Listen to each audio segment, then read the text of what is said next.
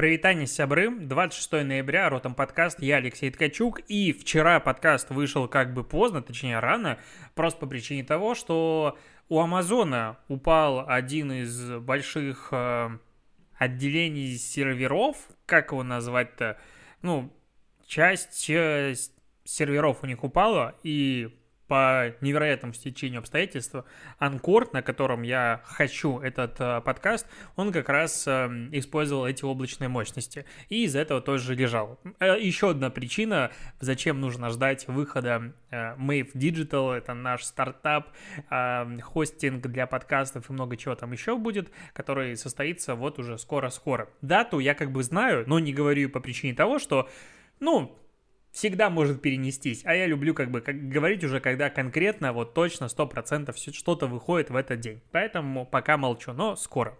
А, так вот, что интересно, что, ну, Amazon рухнула эта часть облака, там хостилась куча всего. Flickr, Adobe Spark не могли зайти в пароль, а, One Password, э, Autodesk, DataCamp, короче, Glassdoor, какие-то замки не могли люди включить, не могли включить типа пылесосы. Короче, оказывается, что на облаках у нас работает очень много всего, и когда падает такая инфраструктура, ну, как бы задевает показательные кучу сервисов. А, а вторая мысль заключается в том, что Amazon лежал там часов 12 плюс-минус, ну, короче, много лежал, э, и сказал, мы приняли меры, чтобы такого не повторялось. А почему произошел сбой, не объяснилось. Но главное забавное заключается в том, что на упавшей части серверов Амазона лежал сервис, который отвечает за проверку статусов серверов Амазона. То есть, э, ну, раздел, не знаю, страница, которая тебе должна объяснять, что работает, что нет, не работала, потому что, ну, как бы упали сервера, на которых она э, размещается. Ну, такая занятная, не знаю, занятная мысль. А, что еще? Госдума приняла закон об удаленочке. Работодатели смогут увольнять за два прогула и должны соблюдать право на офлайн. А, с 1 января вступает в России закон об удаленке. Теперь есть три режима полностью дистанционная работа, временная дистанционная работа и комбинированный режим, работа из дома и из офиса. Что меняется? Ну, как бы фактически это узаканивается то, что происходит целый год. А, у работодателей появляется возможность переводить сотрудников на удаленку без их согласия при чрезвычайных ситуациях. И вот здесь у меня вопросик. А, у нас коронавирус. Он уже идет, ну, типа год. Ну, как бы болезни год, у нас он меньше, но в любом случае. А, ЧП, чрезвычайную ситуацию, у нас не объявляют. Так получается, вот как бы коронавирус условно, если повторится, вот такая же жесть, заново все начнется, как бы она еще не закончилась, но мы уже говорим про будущее. А, предвосхищая какие-то следующие события. То есть э, работодатели не смогут воспользоваться этим правилом, потому что не будет чрезвычайной ситуации. Ну, как бы такая логика получается.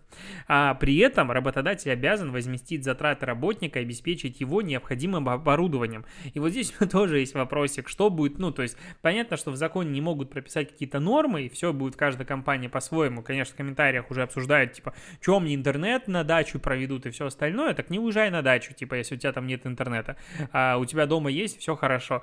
Но вот про компенсацию затрат работника на организацию дома рабочего пространства мы с тобой обсуждали, конечно, активно весной и пришли к выводу, что классные компании это делают, а остальные как бы, ну, на кухне посидишь. А, кроме того, работодатель сможет уволить удаленного сотрудника, если тот не выходит на связь в течение двух рабочих дней без уважительной причины. Опять же, здесь есть вопросик а, а в каком мессенджере, почте, каким способом работник должен выйти на связь и каким образом доказать, что я сообщение писал, допустим, а работник не выходил на связь. То есть ну вот тут вот как бы, ну, если факт прогула зафиксировать как бы проще, ну, условные свидетели, а вот э, с ответами что делать? Допустим, мне пишет работодатель на почту, а я говорю, а я в Телеграм ему отвечал, а он потом сообщение удалил. И вот как доказывать? Ну, то есть, вот это вот, мне кажется, типа, логично, все очень просто написано, но как на деле будет, непонятно. При этом в законе говорится о праве работников быть не на связи, а, так как это нарушение, а, так его, ну, как бы нарушение права работника быть не на связи является э, сверхурочной работой. Вот такая вот штука. Ну, ну, как бы окей. У нас появился такой закон, он не идеальный, но типа лучше, чем его полное отсутствие. А на Business Insider вышла статья. А, так, вышла статья о чем? О том, что в Фейсбуке рекламодатели регулярно пожал, точнее пожаловались на массовую блокировку объявлений по ошибкам алгоритма. Ну, здесь можно, наверное, только, как бы, как сказать, немножечко посмеяться. Знаешь почему? Просто по причине того, что, э, ну, каждый СММщик сталкивается с этой ситуацией ну, типа, прям постоянно, и это уже не первый год такое продолжается. Ну, то есть Facebook, алгоритмы постоянно банят, что-то происходит. Но, э, как бы, мы можем внутри тусовки это все обсуждать, но когда это выносится вовне, Facebook может что-то предпринять, ну, потому что общественность об этом узнает.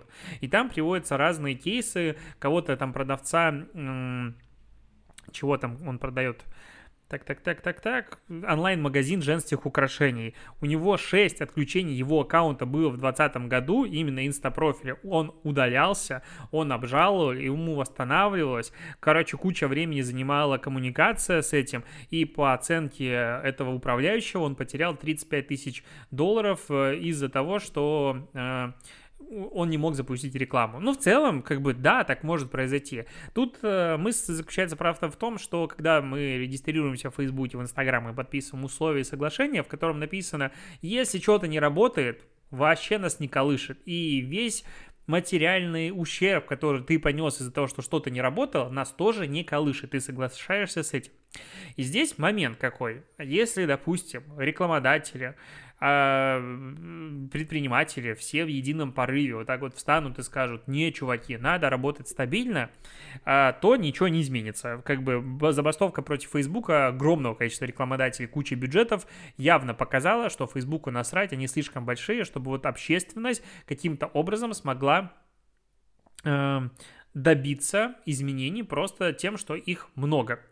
Другой вариант, что, к примеру, если в теории а, а вот соберется массовый иск из-за каких-то таких подобных багов, и будут они доказаны, допустим, в суд, и там, к примеру, будет суд присяжных, и в теории ну, может быть, что-то даже изменится. Я в это сильно не верю, и поэтому проще смириться и, ну, как бы жить с долей людей, которых может в любой момент а, отключиться Инстаграм, Фейсбук профиль, что-то быть заблокированным, и говорить об этом клиентам. То есть э, я считаю, что все должны знать эту информацию, потому что когда что-то произойдет, намного проще объяснить, что вот это произошло, а, ну окей, давайте разбираться с этой ситуацией, а не как вы могли допустить такой задницы. А, тут Facebook еще выплатил штраф в 4 миллиона рублей за отказ перенести в Россию серв... свои серверы с данными.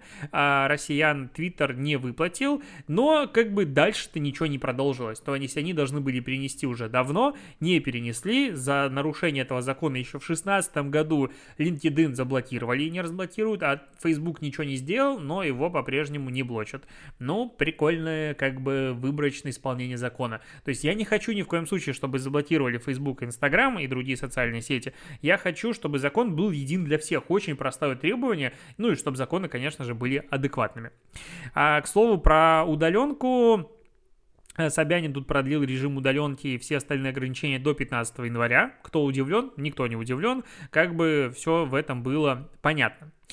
Так, э, я тут немножечко разогнался с новостями. Сейчас хочу пообсуждать. Короче, сегодня что-то я а, мариновал шашлыкой сегодня и посмотрел ролик. Короче, э, есть такая, ну не внутренняя у меня проблема, дилемма, как сказать. Э, короче, когда меня спрашивают, кого из блогеров я смотрю, я регулярно говорю, что я смотрю Вилсакома. И мне нравится блогер, харизма, контент, который делается зачастую. Мне нравится очень много всего. Команда, логика развития медиакомпании. Короче, в целом мне все это дело импонирует. И его юмор мне тоже нравится. А каждый раз, когда я это говорю, приходят люди, и говорят, как ты можешь его смотреть, он же продажный, он заврался, он зажрался, куча-куча всего, он не прогрессирует в контенте, ну и, короче, вот не совсем непонятна эта логика, то есть меня спрашивают, кого ты смотришь, а потом мне говорят, как ты можешь это смотреть. Ну, окей, ваше право. Кто-то мне об этом говорит. Я говорю, ну, у тебя свое мнение, у меня свое. И мне постоянно приводят, типа, а вот иди посмотри Стаса. А, Стас Айка просто. У него там есть несколько каналов, я его какое-то время раньше смотрел. И мне было в целом интересно. Но потом он начал прогрессировать в сторону жуткого негатива. То есть он наезжает на всех, он считает всех вокруг просто, как сказать, кусками говна, и только он Д'Артаньян. А, конечно, он типа, у него тоже совершает ошибки и все остальное. Но, короче, все вокруг продажные, неправильно, а вот он один молодец. Есть такой синдром у людей. И чем больше становилось негатива, тем меньше хотелось мне его смотреть. Короче, я перестал это делать. А, тут он выпускает ролик, я просто на глаза попался, типа конференция Яндекс, полный провал. Думаю, интересно посмотреть, что же там будет обсуждаться такое. А, очень коротко обсуждается то, что сама конфа была снята хорошо, типа еще бы там столько людей а, классных работало, ну типа в Сбербанке тоже классных людей много работало, сняли почему-то хрень. Ну, ладно.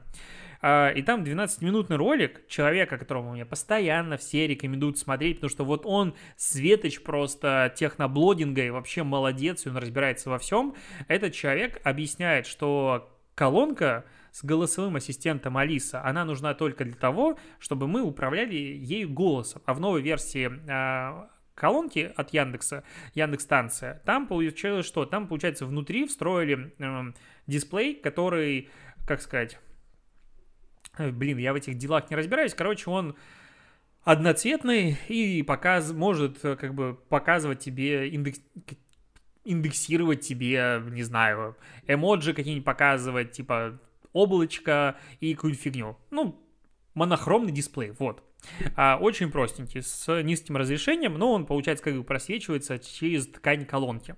И Яндекс, получается, колонка приобретает эмоции фактически. Когда ты можешь с ней разговаривать, там могут глазки какие-то появиться, все прикольно. Когда она думает, допустим, показывается э, значок, что она думает. Когда, допустим, обновляется, показывается, что э, идет процесс обновления и какой ее статус-бар, э, там, и, и прочее, прочее. Много всего. И вот человек, светоч техноблодинга, который наезжает вообще на всех, объясняет, что колонка с голосовым ассистентом не должна содержать дисплей, потому что люди должны общаться не только голосом. И вот мне кажется, это максимально тупая просто мысль, которая может быть вообще в этом мире. Потому что никто не говорит, что эта колонка Главное в ней голосовой ассистент. Это умная колонка, которая есть голосовой ассистент, который может прикреп... ну, подключаться к, к телевизору. В ней появился пульт, и, соответственно, сейчас она может заменять условный Apple TV. И я не обязан с ней общаться голосом. Я вообще ненавижу голосовые ассистенты. Вот, допустим, я такая есть аудитория, таких людей много. Потому что они тупят. Ну, объективно сейчас они все тупят. Все принципе, голосовые ассистенты. И мне нравится пульт. Мне нравится, когда я вижу индексацию, ну, ин, ин, э, господи, отображение какой-то информации. Мне нравится, что там глазки могут показываться, что ей, типа, нравится колонки со мной общаться и все остальное. Но идет разгром Яндекса за то, что они такие плохие, и в этом человеке, который, опять же, мне приводит как светоча вот это вот объективности, прям красной нитью прослеживается дикая обида на Яндекс за какие-то прошлые ошибки и все остальное. И вот я просто, типа, ребята, мне постоянно, ну просто я вот почему про это говорю, потому что у меня внутри как то даже не то, что загорелось, но мне реально каждый раз, когда я пишу про Вилсу, мне говорят, вот, иди смотри его. Посмотрел, максимально необъективный ролик. Субъективный. Блогер имеет право таким быть. Я считаю, что блогер имеет вообще право быть субъективным, и это не проблема. Но если ты во всех вокруг упрекаешь в том, что типа все говноеды и неправильно делают, а только ты один правильно делаешь, ну, можно, надо голову включить и аналитику подумать. А мне вторая мысль понравилась, от которой еще больше загорелась. Типа Яндекс не умеет в инновации. Ну да, действительно, Яндекс вообще не про инновации. А, я... Окей. А, но при этом они потратили типа сотни миллионов рублей на то, чтобы купить рекламу блогеров, конференции, а, колонки и всего остального. А типа надо было потратить их на разработку. Ну, как сказать, в современном мире, если ты не тратишь деньги на рекламу, ты в жопе. Кем бы ты ни был, Apple, Яндекс, Google и все остальное, выходит новый продукт, абсолютно логично его анонсировать. Если бы не было анонсов конференции, если бы не было обзоров, анонсов э, продуктов и всего остального дальше у блогеров, это бы наоборот вызывало вопросы. Там сидят адекватные маркетологи, которые понимают, что продукт надо продвигать. И он упрекает компанию в том, что они типа пытаются продвигать продукт рекламой. Ну вот есть, конечно, такой небольшая секта людей, которые считают, что реклама это зло, и вообще она не нужна, и мы сами должны ходить и в дебрях понимать, какой продукт и хороший, плохой. Но по факту сегодня одинаково важно инвестировать деньги и в разработку, и в продвижение. Только если ты делаешь продукт, каким бы он прекрасным ни был, к сожалению, он сам себя не продвинет.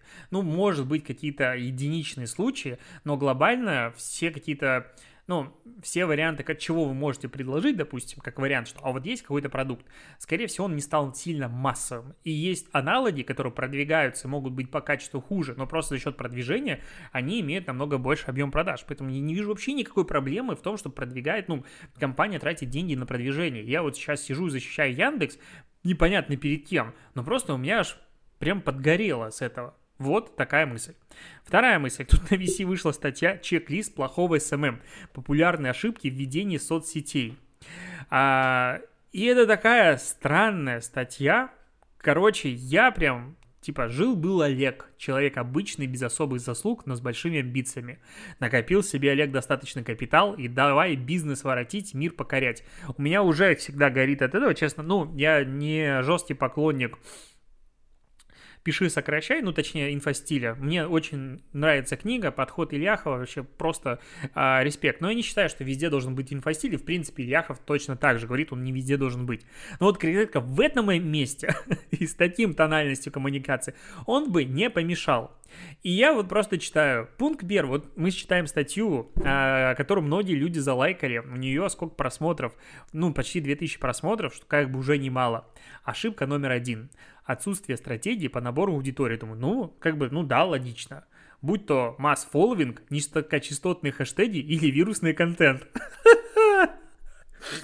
Как тебе стратегия продвижения, вирусный контент, масс-фолловинг или низкочастотные хэштеги? Просто пам-пам, ну, и вот этот человек будет нас учить, каким есть ошибки в социальных сетях. Окей.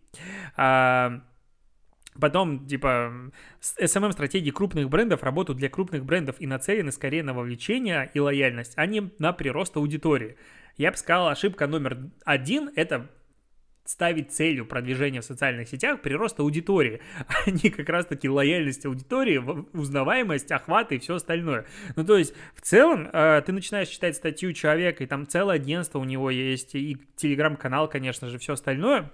И очень забавно, когда люди, которые находятся на уровне понимания SMM, ну, формата, не знаю, отметка 3, а отрасль, вот тех, кого он критикует, находится на отметке, допустим, 15, а в целом для того, чтобы хорошо понимать SMM, надо быть на отметке, к примеру, 20, ну и просто чтобы показывать какое-то отличие уровней, потому что, ну, в видео, в аудио-подкасте непонятно, как я рукой машу, где на каком уровне э, что-то находится. Так вот, и он начинает учить других людей тому, в чем сам не разбирается, пытаясь придумать какие-то рекомендации. Типа ошибка быть во всех социальных сетях сразу. Но это не ошибка ну, как бы нет. Можно кросс-постить контент, прекрасно себе существовать и небольшие бюджеты тратить на каждую социальную сеть. Не обязательно выделять одну социальную сеть для того, чтобы он прям в ней все было хорошо. Можно идти параллельно. В этом, ну, как бы есть разные стратегии продвижения, никакой проблемы нет. Вы не следите за трендами, не опираетесь на бенчмарки. А бенчмарки тут знаешь какие? А, а он не приводит какие бенчмарки ну, типа, непонятно. А, но потом не вовлекайте аудиторию, только информационные продающие посты, только хардкор. Опять же, я знаю аккаунты и знаю стратегии продвижения, где работает э, так называемый магазин на диване. Ты публикуешь контент формата купи, купи, купи, люди приходят, покупают, покупают, покупают. Например, э, фэшн-бренды многие так и живут, и там не надо вовлекать аудиторию. Там делаешь э, фотографии, проходки, все остальное, все прекрасно покупается. То есть вот такие универсальные советы, они очень опасны. Ну, нельзя так говорить. Или... М- а, повторяйте одни и те же call to action в каждом посте, чтобы клиент не забыл, что надо купить товар. С одной стороны, да, согласен, не стоит это делать. С другой стороны, если у меня ноль подписчиков, и я каждый пост продвигаю на большую аудиторию, почему нет? Никакой проблемы нет. Ваши тексты короче тысячи знаков, ведь в кавычках в социальных сетях длинные тексты не читают. Типа надо писать э, длинные тексты. И потом он пишет, в SMM нет идеального количества символов, есть законченная мысль. Ну, Так а если я очень лаконичен и классно свои мысли излагаю в 300 символов, в чем проблема? Ну, то есть это пункт сам себе противоречит. Для продвижения вы используете тематические хэштеги миллионники. Я бы назвал для продвижения вы используете хэштеги и считаете, что это продвижение. Это один из инструментов, который может где-то помочь, но глобально, как бы, ну, зачем на них ориентироваться? Это очень ненадежный инструмент.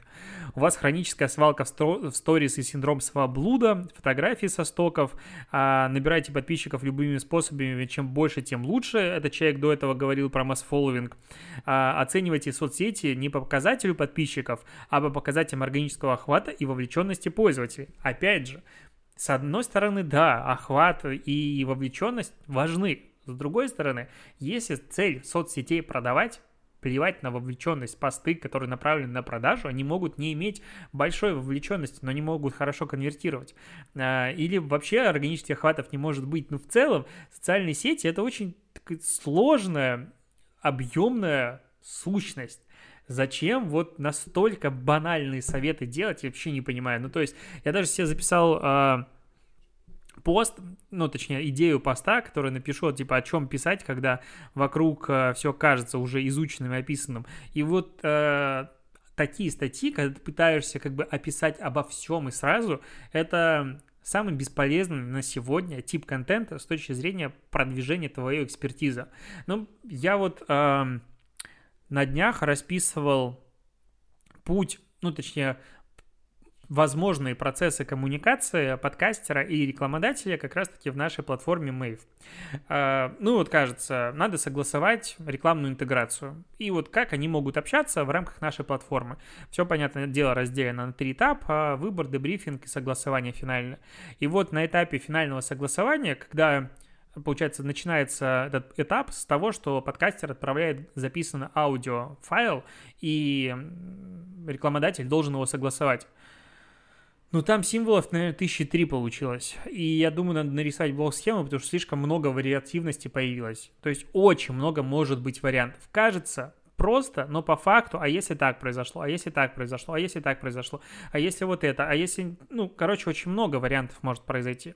Поэтому и также в контенте, когда мы пытаемся описать сразу все, мы обычно пишем очень поверхностно. То есть, если бы взять и расписать каждый из этих пунктов в отдельную статью на примерах, как вот это может ухудшать на каких-то кейсах, на результативности, вот это было, так изменили, стало лучше, ты сразу видишь, опять же, это становится наглядным. То есть, вот мой, мое видение сегодня экспертного контента, интересного, ну, и не широкой аудитории, адекватной аудитории, назовем это так, то есть, э, там, типа, контент формата там 10 хэштегов для набора твоей аудитории, он всегда будет пользоваться спросом, но просто эта аудитория не сильно профессионально будет его читать, и как бы, ну, если это твоя ЦА, ну, соболезную.